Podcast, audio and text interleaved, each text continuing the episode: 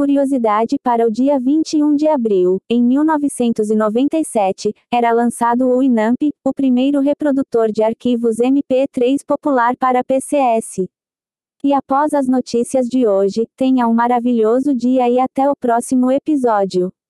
Epic Games adquire estúdio de jogos brasileiro Aquiles, criadora das franquias Wonderbox e Horizon Chase. Fundada em 2007 e baseada em Porto Alegre, RS, a empresa passará a se chamar Epic Games Brasil.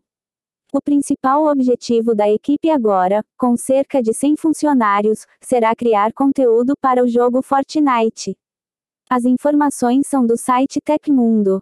Stack Overflow junta-se ao Reddit, Twitter e Shutterstock e passará a cobrar acesso de apps por desenvolvedores de IAs. Para o CEO Prashant Chandrasekhar, essas plataformas devem ser compensadas pelo scrapping das contribuições de seus usuários, argumentando que isso também ajudará no treinamento contínuo dos modelos de linguagem à medida que novos conhecimentos sejam gerados ao longo do tempo.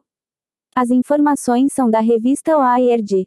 Analista estima em 700 mil dólares por dia o custo para rodar servidores do ChatGPT. O valor é baseado no GPT-3 e deve ser ainda maior com o GPT-4.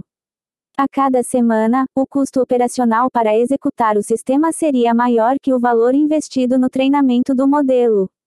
As informações são do site Business Insider.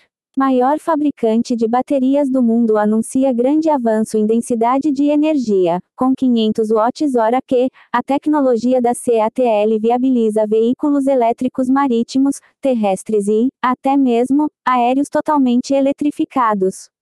Para comparação, a bateria tem quase o dobro da capacidade das recém-lançadas células 4680 da Tesla, considerada muito alta.